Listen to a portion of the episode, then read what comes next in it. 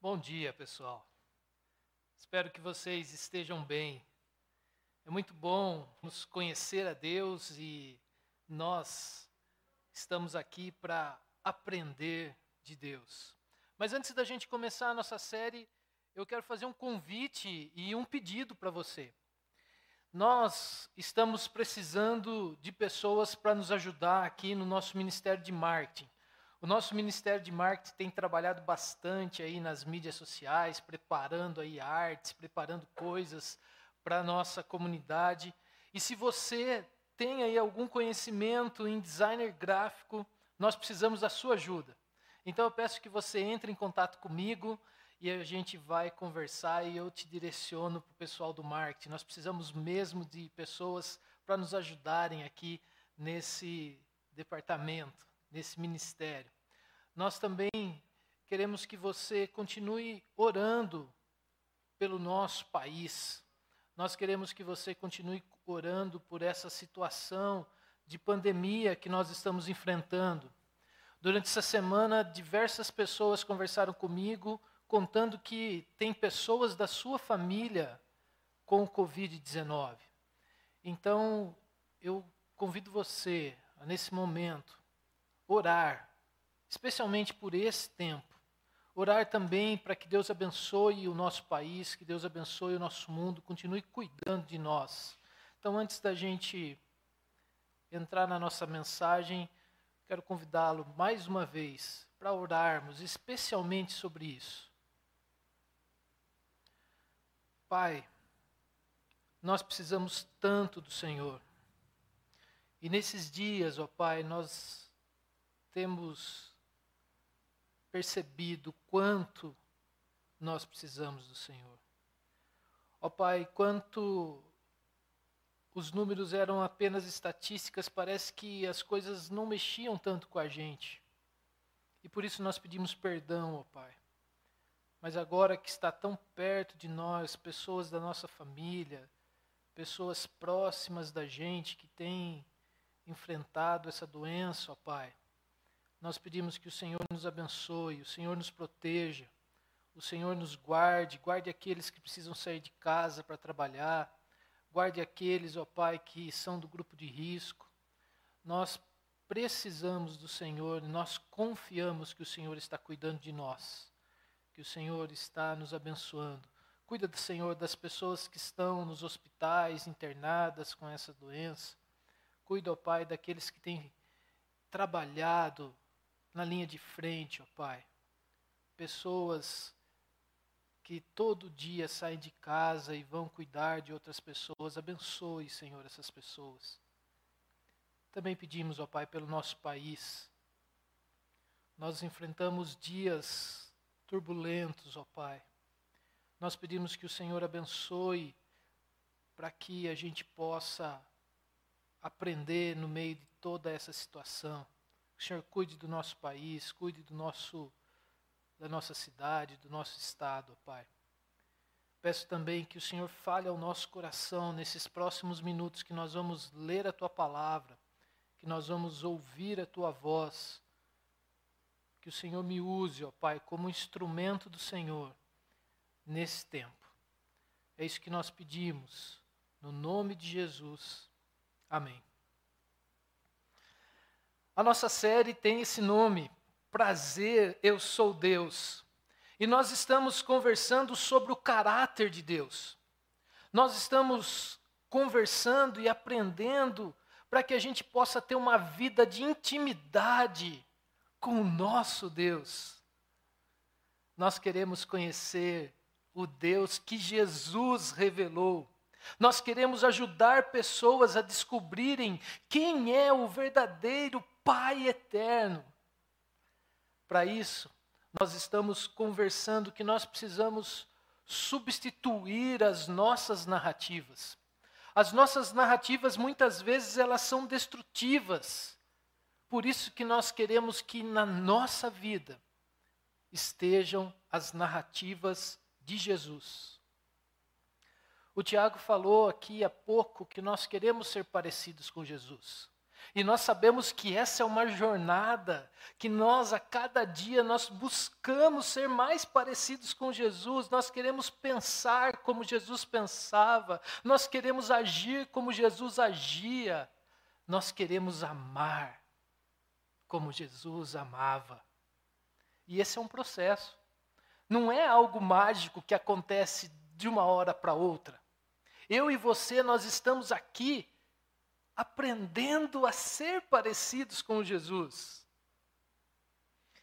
E nós só conseguiremos, só conseguiremos nos tornar mais parecidos com Jesus quando nós conseguirmos fazer essa troca. As nossas imagens, as nossas ideias destrutivas pelas imagens e pelas ideias que preencheram a mente de Jesus. E por isso hoje nós vamos conversar sobre um Deus que é generoso. Nessa última semana, aqui no nosso país, foi uma semana onde diversas pessoas tiveram destaques aí na mídia. Diversos nomes apareceram nessa semana de pessoas que roubaram aí a cena do nosso país. E eu quero falar sobre uma dessas pessoas. Pode ser que nessa hora veio na sua cabeça o nome de um homem chamado Weintraub, ou de um tal de Queiroz, ou mesmo do Frederic, ou do Flávio, ou da Sara, que não é essa Sara que estava cantando aqui com a gente. Mas, entretanto, não é nenhuma dessas pessoas que eu quero falar. Eu quero falar de um garoto de 12 anos chamado Márcio Vitor das Neves Araújo.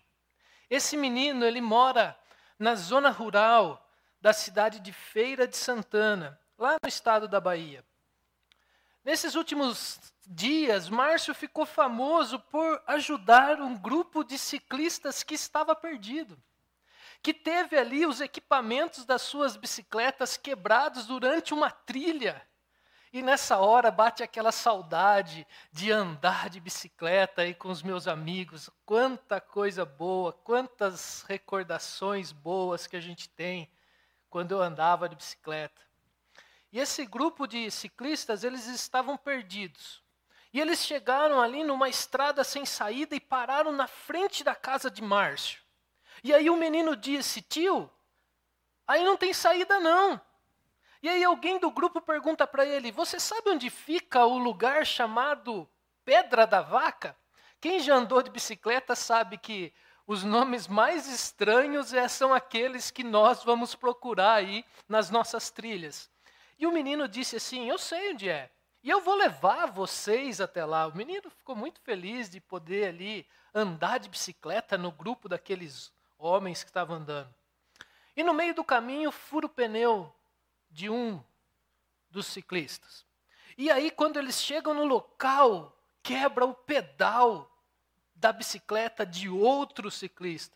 E eles ali fizeram de tudo, porque nessa hora sempre tem alguém que tem todas as ferramentas disponíveis, sabe? O cara tira ali do bolso uma ferramenta e tentar arrumar o pedal, tentaram colocar no, o pedal no lugar, mas não deu certo. Eles até pensaram em chamar alguém para buscar aqueles ciclistas naquela hora. E nessa hora Márcio fala que não precisa chamar ninguém não. Eu estou aqui pertinho de casa. Tira o pedal da minha bicicletinha e coloca aí na bicicleta do rapaz.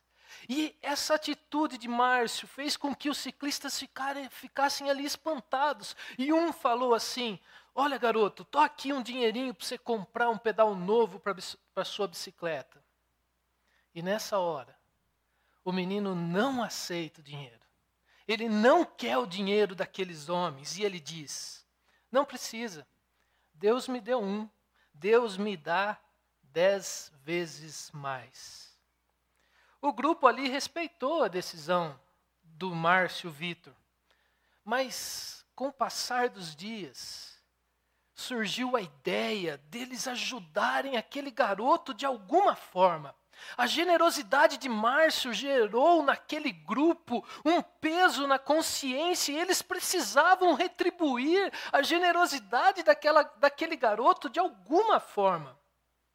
E eles começaram a fazer ali algumas campanhas, eles conseguiram donativos, cesta básicas, roupas, e por fim eles fizeram uma vaquinha e compraram uma bicicleta nova para o menino. E você está vendo aí na, no slide a bicicleta velha e a bicicleta nova, que é bem diferente. Nós, quando nos deparamos com um ato de generosidade, nós ficamos incomodados. Nós não estamos acostumados a lidar com a generosidade. Nós sempre precisamos que nós precisamos dar algo em troca daquilo que você recebeu. Nós estamos acostumados com uma narrativa do merecimento. Nós queremos ser justos e retribuir o bem que nós recebemos, seja por meio de dinheiro, seja por meio de um presente, mas o que a gente não pode é ficar devendo alguma coisa por causa do ato da generosidade de alguém. E essa narrativa do merecimento está impregnada em nós. Porque nós ouvimos desde sempre. Lembre-se se você já ouviu essa palavra ou se você fala isso para os seus filhos. Se você for um bom filho, se você for uma boa filha, você vai ganhar aquele presente que você quer no seu aniversário ou no final do ano. Outra clássica. Nós vamos sair, mas se você se comportar bem, na hora que a gente chegar em casa, eu deixo você comer aquele chocolate que você queria. Se você for bom aluno, você vai tirar boas notas. Se você for um bom profissional, se dedicar bastante, você vai ganhar um aumento de salário. Desde cedo, nós somos inseridos em uma cultura de merecimento. E quando vemos um ato de generosidade como o de Márcio, nós ficamos espantados. É algo que não é comum no nosso dia a dia. Dinheiro para comprar outro pedal. Isso, no mínimo, é intrigante.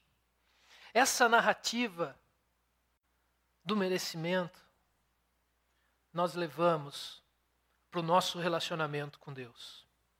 Nós acreditamos que Deus vai nos abençoar se nós formos bonzinhos. Deus vai nos abençoar se nós andamos em cima da linha e nós não cairmos para lá ou para cá. Só assim Deus vai nos abençoar. Mas quando erramos, quando pecamos, Deus fica furioso e Deus vai nos castigar para ver se assim a gente aprende e a gente não erra mais. A pergunta que fica na minha cabeça é: será que Deus tem mesmo esse tipo de conduta para com seus filhos e para com as suas filhas? Será que é esse Deus que Jesus conhece e quer apresentar para mim e para você? Essa narrativa falsa, ela está arraigada em nossa cultura ela está arraigada na cultura de muitas igrejas, ela tem sido reafirmada em nossos dias. A narrativa do merecimento, do favor de Deus diz que amor e perdão, elas são mercadorias e que elas podem ser trocadas pelo seu desempenho. O amor, a aceitação, o perdão de Deus precisam ser merecidos por meio de uma vida correta. Essa narrativa está enraizada em todas e todas as falsas narrativas, elas estão ali firmadas em uma meia verdade. Sim, é vontade de Deus que nós não pequemos. Sim, é vontade de Deus que a gente faça o bem. Mas isso porque Deus sabe que o pecado prejudica. Deus sabe que o pecado machuca a gente. E Deus sabe que os atos de bondade curam as pessoas que praticam e também as pessoas que recebem esses atos de bondade. Então, essa narrativa cultural do merecimento, ela está estabelecida no nosso mundo, no qual nós só vamos conseguir coisas através do merecimento. Desde pequeno aprendemos que o amor de nossos pais depende de um bom comportamento. que as nossas notas na escola são dadas com base no nosso desempenho. Você precisa estudar bastante para conseguir boas notas. A aceitação que nos é oferecida está com base a nossa atratividade. E também a rejeição, a solidão, o isolamento são as consequências do seu fracasso. É isso que o mundo prega. Quando todas as pessoas, em todas as situações de todos os dias da nossa vida, tratam a gente com base na nossa aparência, nas nossas ações, nos nossos desempenhos. É difícil não projetar isso para Deus, é difícil não projetar esse relacionamento com o nosso Pai. No entanto, Deus é maior que os nossos pais. Deus é mais sensível que as figuras de autoridade que estão na nossa volta. Deus enxerga muito mais do que os nossos amigos mais próximos são capazes de perceber.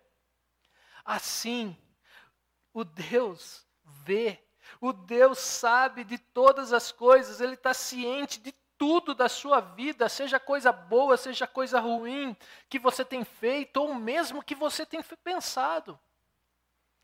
Se Deus fosse nosso Pai, Ele reteria o amor? Exatamente como os nossos pais faziam quando a gente se comportava mal? Quem nunca ouviu, vá para o seu quarto, só saia de lá a hora que eu deixar. Se Deus fosse nosso professor, qual é a nota que você receberia? Zero. Está reprovado. Você não se esforçou bastante. E se Deus fosse o nosso juiz? Qual seria o veredito? Culpado? A culpa, o medo, a vergonha, a fome por aceitação tornaram-se um dos principais motivadores da nossa cultura baseada no desempenho. E essa falsa narrativa, muitas pessoas utilizam de narrativas bíblicas de forma equivocada eles recortam pedaços da Bíblia para mostrar que você precisa merecer o bem de Deus. Então nós vemos que isso não está apenas na nossa cultura, no nosso mundo, mas também a própria Bíblia é usada equivocadamente para dar suporte a essa narrativa do merecer favor de Deus. Quando lemos na, na, Bíblia que os israelitas foram punidos e enviados no, no exílio por causa da sua desobediência, muitas vezes isso gera culpa. A gente olha para a Bíblia, a gente pega esses recortes dessas narrativas e a gente acha que Deus age assim. Entretanto, nós não podemos esquecer da narrativa maior que deve, que deve guiar toda a nossa compreensão das histórias bíblicas. Você já deve ter ouvido que a Bíblia explica a própria Bíblia. Você não pode pegar uma parte da Bíblia e fazer aquilo a sua teologia. Você tem que olhar para a Bíblia toda e entender aquela parte como um pano de fundo da Bíblia. Os israelitas, eles foram escolhidos por Deus.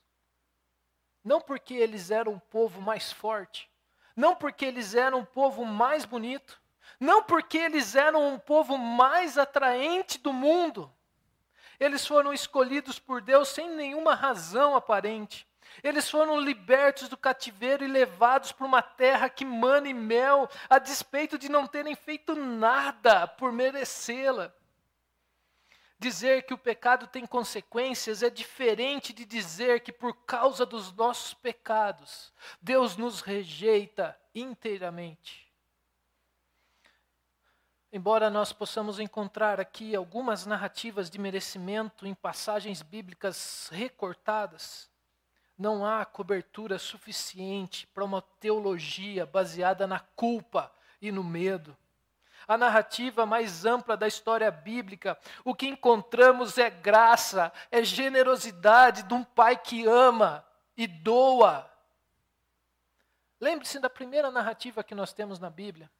Quando Adão e Eva pecaram, o que, que Deus providenciou para eles exatamente naquele momento? Eles estavam nus, eles estavam com vergonha e Deus providencia a eles roupa. Deus escolhe um povo reclamão, um povo adúltero que nunca estava contente com nada, que frequentemente flertava com outros deuses. Apesar disso, Deus nunca, nunca desiste daquele povo. A narrativa dominante da Bíblia é a história da graça imerecida. Não se esqueça disso. A narrativa dominante da Bíblia é a história da graça imerecida de um Deus cujo amor não é tirado por causa da pecaminosidade humana. É a história de um Cristo que morre pelos meus e pelos seus pecados. Nós não podemos recortar partes da Bíblia e tentar compreendê-la sem ter como pano de fundo essa narrativa dominante. A metanarrativa da Bíblia é a história do amor de Deus que culmina na encarnação, na morte e na ressurreição de Jesus, em benefício de um mundo rebelde que virou as costas para Deus. Por essa razão, nós devemos interpretar a Bíblia como um todo. E cada uma das suas partes nós precisamos olhar e enxergar a luz de Jesus, aquele que se entregou por mim e por você todas as narrativas da Bíblia.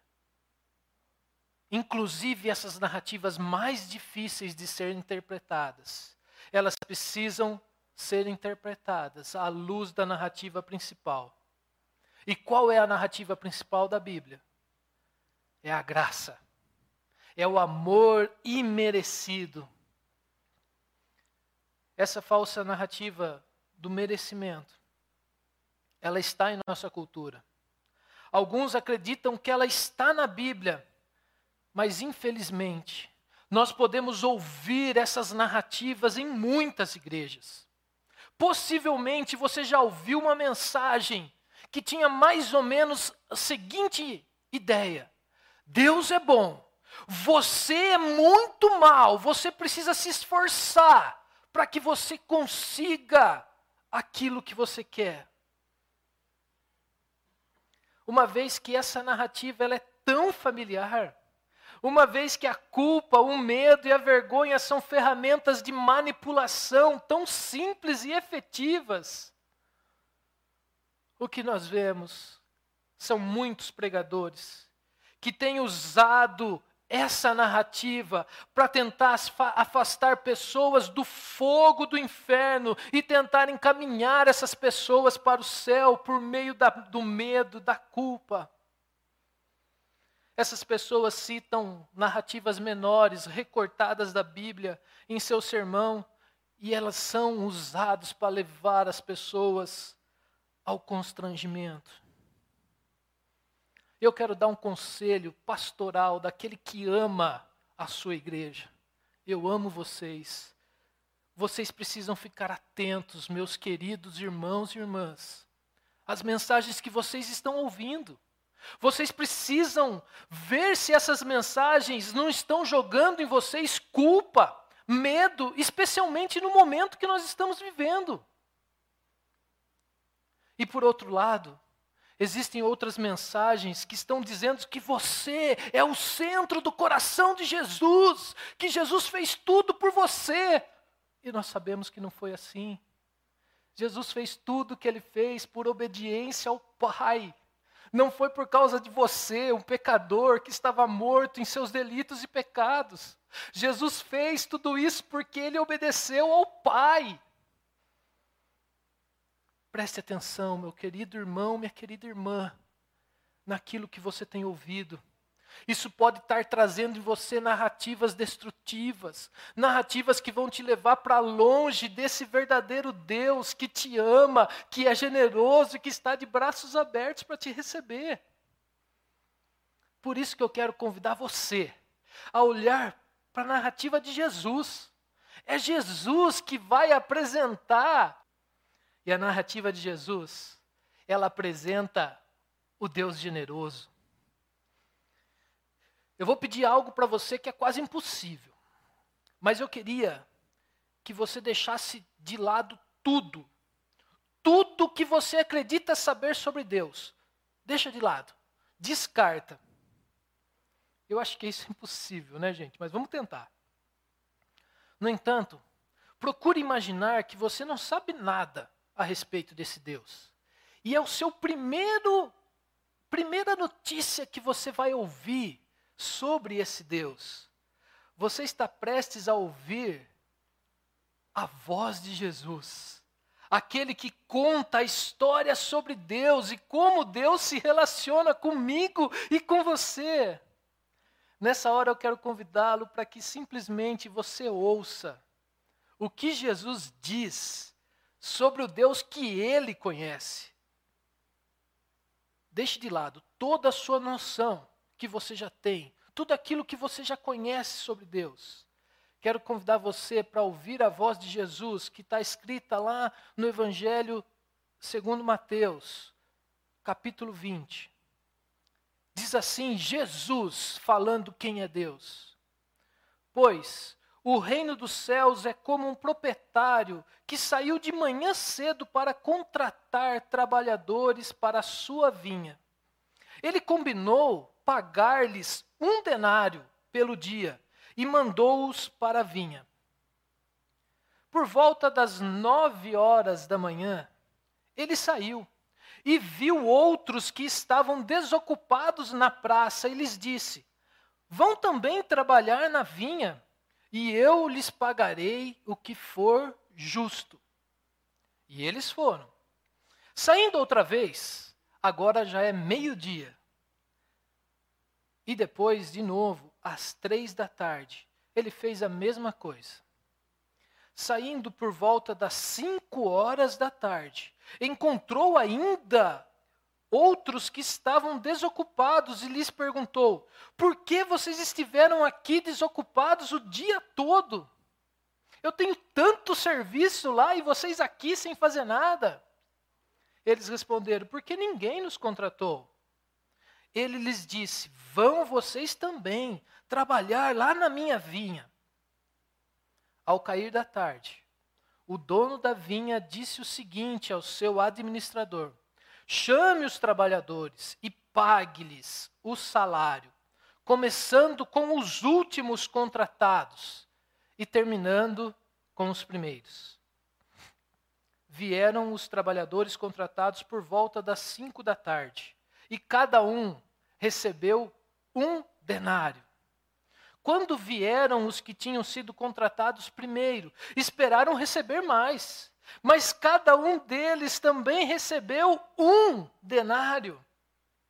Quando receberam, começaram a se queixar do proprietário da vinha, dizendo: Esses homens foram contratados por último, trabalharam apenas uma hora e o Senhor os igualou a nós, que suportamos o peso do trabalho do dia todo, nós ficamos embaixo do sol escaldante. Como assim vai pagar o mesmo valor para esses caras que já pegaram o sol do fim da tarde? Mas ele mas ele respondeu a um deles: Amigo, não estou sendo injusto com você. Você concordou em trabalhar por um denário. Receba o que é seu e vá. Eu quero dar ao que foi contratado por último o mesmo que eu dei a você. Não tenho direito de fazer o que quero com o meu dinheiro? Ou você está com inveja porque eu sou generoso? Essa é a história com a qual os ouvintes daquela época eles deveriam estar familiarizados. Havia bastante desemprego no tempo de Jesus. Muitas pessoas estavam sem trabalho. Todos os dias homens saíam a campo em busca de um trabalho. E caso eles não fossem contratados, eles iam lá para o centro da cidade, para o mercado, e eles ficavam ali conversando com outros homens, na esperança de ainda conseguir alguma oportunidade. Era um tempo difícil, as pessoas sofriam bastante o poder ali do Império Romano. E na parábola de Jesus, Jesus, ele ensinava as pessoas por meio de parábolas. Jesus, ele trazia ensinamentos para as pessoas através de histórias do dia a dia. Jesus conta aqui a história do dono de uma vinha. Esse homem, ele contrata um grupo de homens bem cedo, por volta das seis horas da manhã. E esses trabalhadores, eles estavam ali precisando de trabalho. E eles concordam que eles iam trabalhar o dia todo pelo salário padrão do dia de trabalho. O salário padrão da época era uma moeda de prata chamada denário. Então o cara trabalhava o dia todo para ganhar um denário. Vendo que tinha muito trabalho, muito trabalho a ser feito, e não muito tempo ali para aquele primeiro grupo de pessoas concluírem esse trabalho, o dono do, do, da vinha ele vai atrás de outras pessoas. E esse outro grupo de pessoas começam a trabalhar por volta das nove da manhã. Ele faz o mesmo mais tarde, lá pelas três da tarde ele vai, contrata mais gente. Depois ele sai às cinco da tarde, faz o mesmo. E ao final do dia, o dono da vinha acerta contas com os seus trabalhadores. Alguns desses trabalhadores trabalharam 12, 13 horas, enquanto outros trabalharam 5, 6 horas. E o último grupo trabalhou apenas uma ou duas horas. E aqui chega a parte mais surpreendente da história. Todos eles receberam a mesma quantia em dinheiro. E essa quantia era o salário padrão da época. Você trabalhou um dia, você ganhava um denário. E isso causa grande surpresa. Parece altamente injusto. Eu não sei quando você lê as, a, a palavra de Deus, mas muitas vezes fala assim: como assim? O cara trabalhou 13 horas, o outro trabalhou uma, duas horas, ele vai ganhar o mesmo preço. E o dono da vinha retruca: Amigo, não estou sendo injusto com você. Você lembra? Naquela hora que eu conversei com você, eu falei para você que você ia ganhar um denário. Você concordou. Receba o que é seu e vá. Eu quero dar o que aos outros que foram contratados por último, o mesmo que eu dei para você. Eu não tenho direito de fazer o que eu quero com o meu dinheiro? Você quer aí tomar conta do meu dinheiro? Ou você está com inveja porque eu sou generoso? Qual que é o seu problema? Tem um estudioso da Bíblia chamado Joaquim Jeremias. E ele traz uma informação importante para a gente, para a gente entender melhor essa parábola. Nos tempos de Jesus existia uma parábola similar a essa que Jesus contou. No entanto, a parte final da parábola é um pouco diferente. Os rabinos judeus, os mestres da lei, aqueles que ensinavam as pessoas, eles contavam que um proprietário da vinha, ele tinha, ele contratou as pessoas e cada um trabalhou um tempo, mas que esse último grupo de trabalhadores, ele só recebeu a mesma quantia por merecimento. Porque eles se empenharam mais, porque eles alcançaram os resultados que aqueles primeiros que foram contratados, eles não conseguiram alcançar. Por isso que eles receberam o mesmo valor. Mas a história de Jesus é exatamente oposta. Não tem nada a ver com merecimento, justiça ou reconhecimento. A parábola de Jesus não havia nenhuma justificativa para que os trabalhadores contratados por último reivindicassem ali o salário cheio de um dia. Eles receberam aquele valor inteiramente por causa da bondade do seu empregador. Olhe nesse detalhe. Parece um detalhe pequeno, mas é trivial. E aqui que está a grande diferença.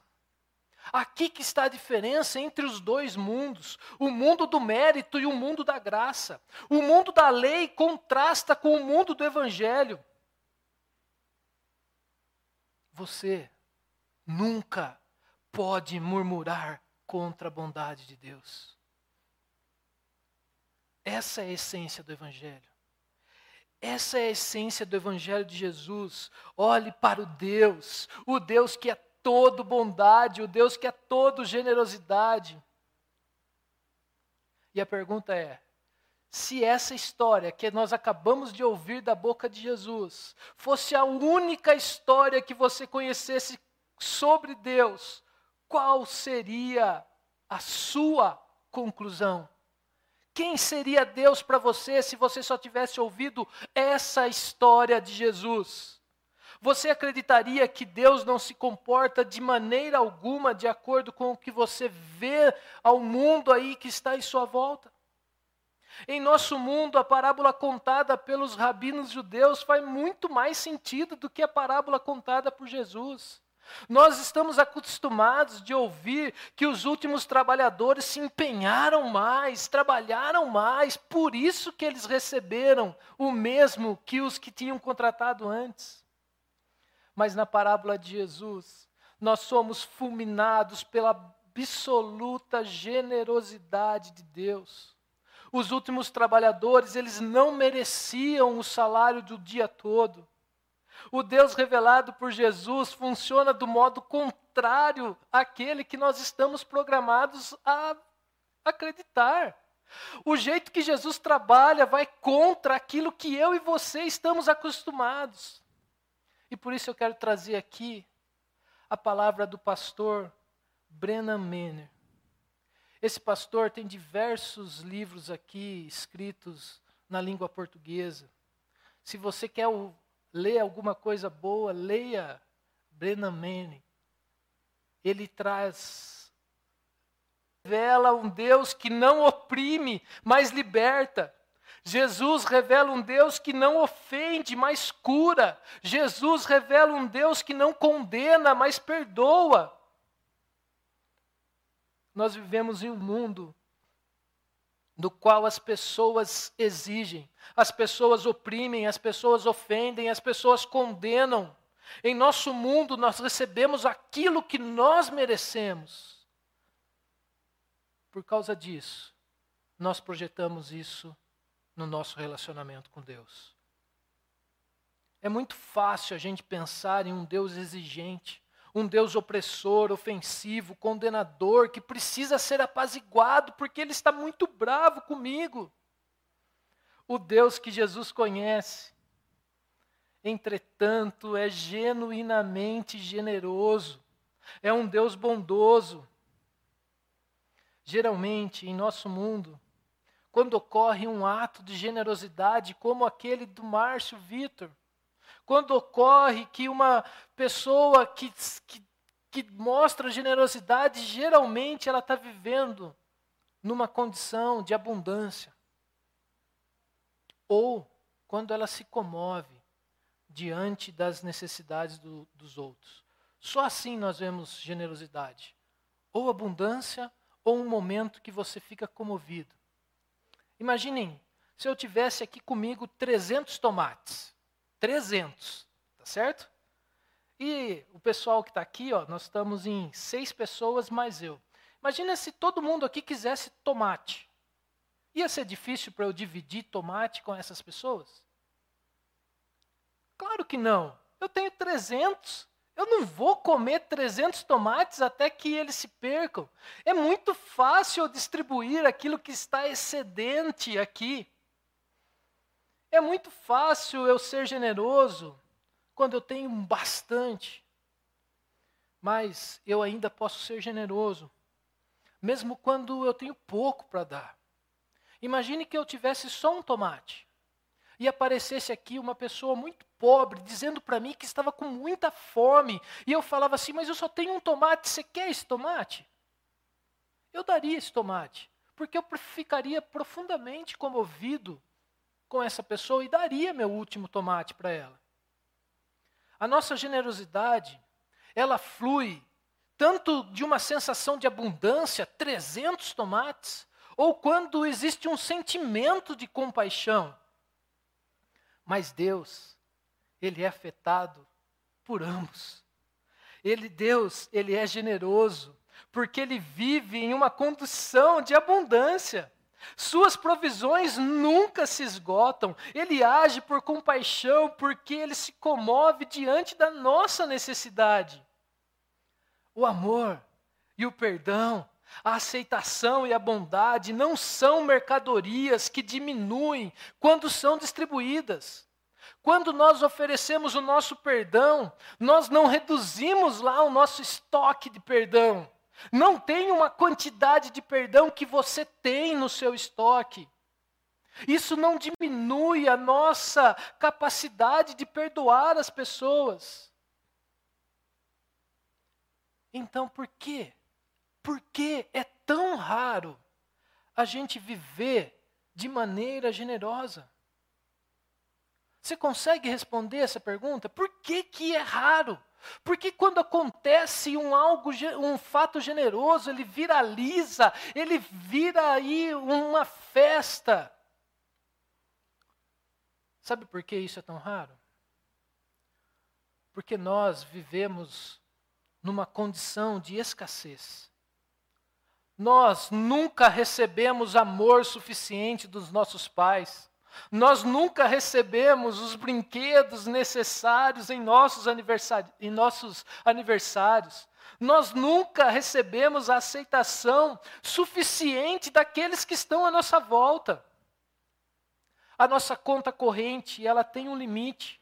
Um limite bem definido e com frequência nós gastamos o nosso dinheiro antes de tê-lo obtido.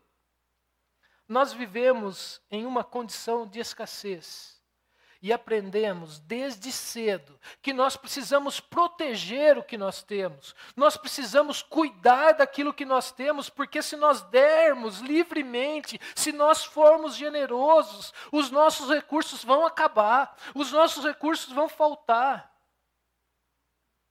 Por isso que a gente protege.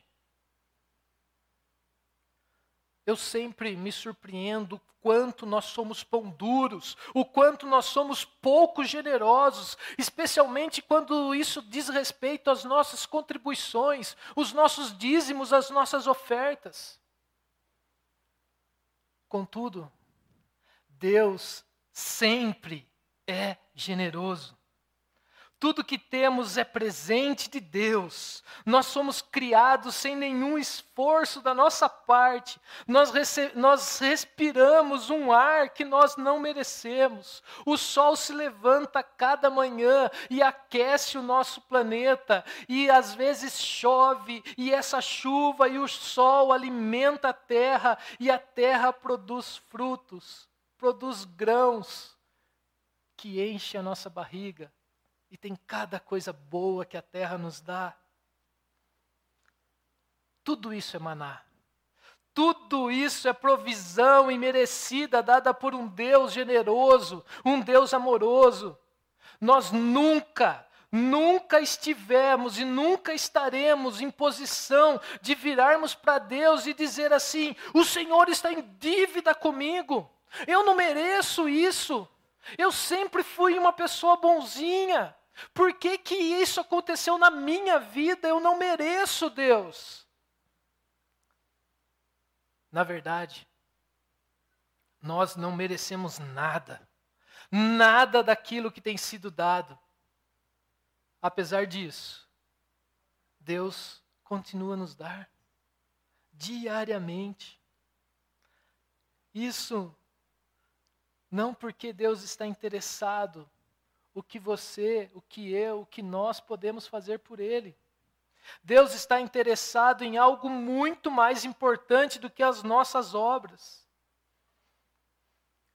E nessa série, Prazer, Eu Sou Deus, inevitavelmente você vai se deparar com uma pergunta.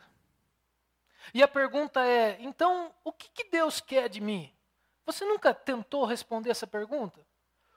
Então, se Deus não espera nada das minhas boas obras, Ele me dá aí, o que, que Deus quer de mim? Nós já vimos que, quando as pessoas perguntaram para Jesus qual era o maior mandamento, ele respondeu claramente: ame a Deus com todas as suas forças, ame ao Pai eterno Então, se nós perguntássemos para Jesus, Jesus, o que, que Deus quer de mim? O que, que Deus quer de mim, do neto e de você? O que, que Deus espera? Eu creio que Jesus responderia sim. Sabe o que Deus quer, neto? Deus quer que você o ame. Deus quer que você o conheça cada dia mais. Deus quer que você tenha um relacionamento com Ele. Essa é a narrativa que fala sobre um Deus amoroso, um Deus misericordioso, cujo desejo é amar e ser amado.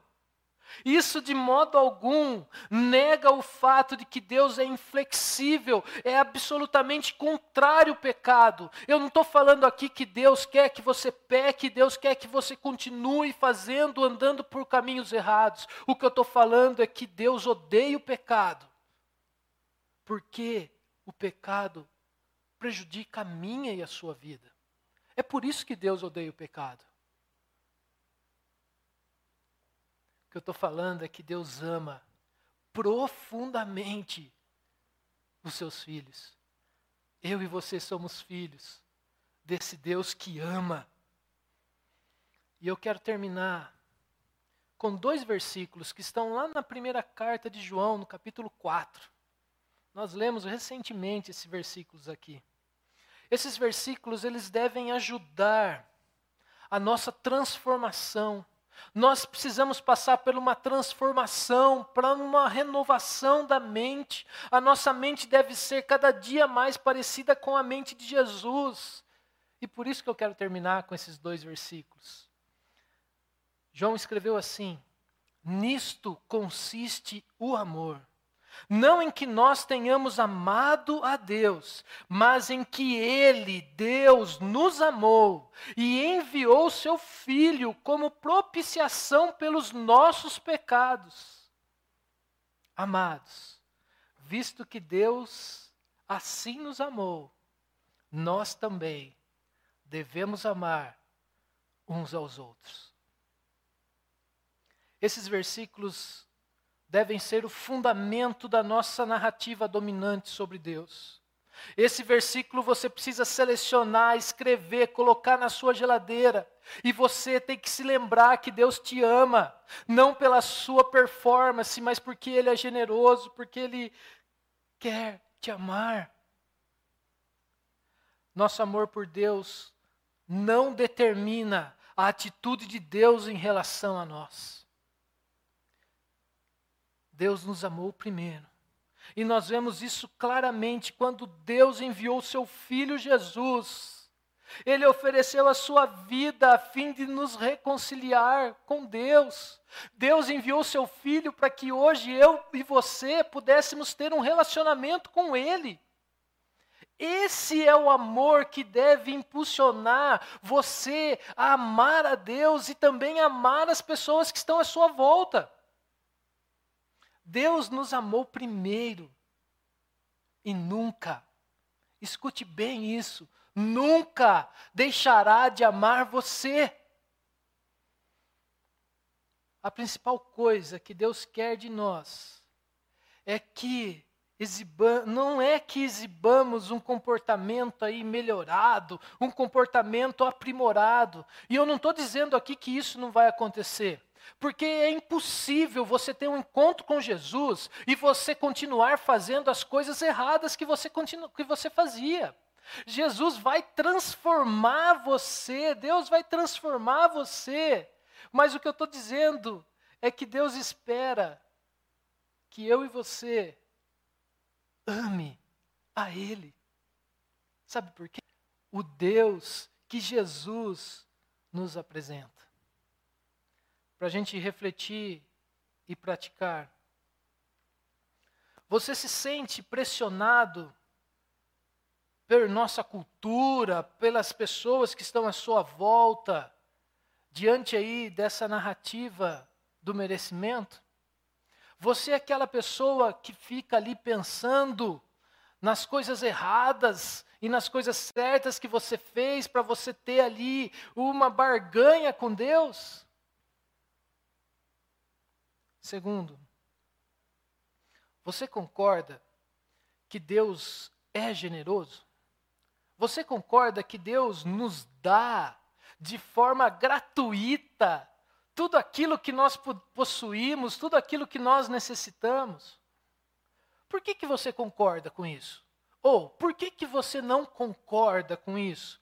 Por que, que você ainda pensa que você precisa fazer alguma coisa para apaziguar a ira de Deus? Por último, de que maneira você tem experimentado essas bênçãos imerecidas que são dadas por Deus para a sua vida e para a minha vida? É sobre essas bênçãos as bênçãos que Deus nos dá, que nós vamos conversar no nosso próximo encontro do grupo de conexão online. Por isso eu convido você, sexta-feira, 20 horas, participe conosco. E lá nós vamos ver aí o nosso terceiro exercício para a alma. Que Deus nos abençoe. Vamos orar?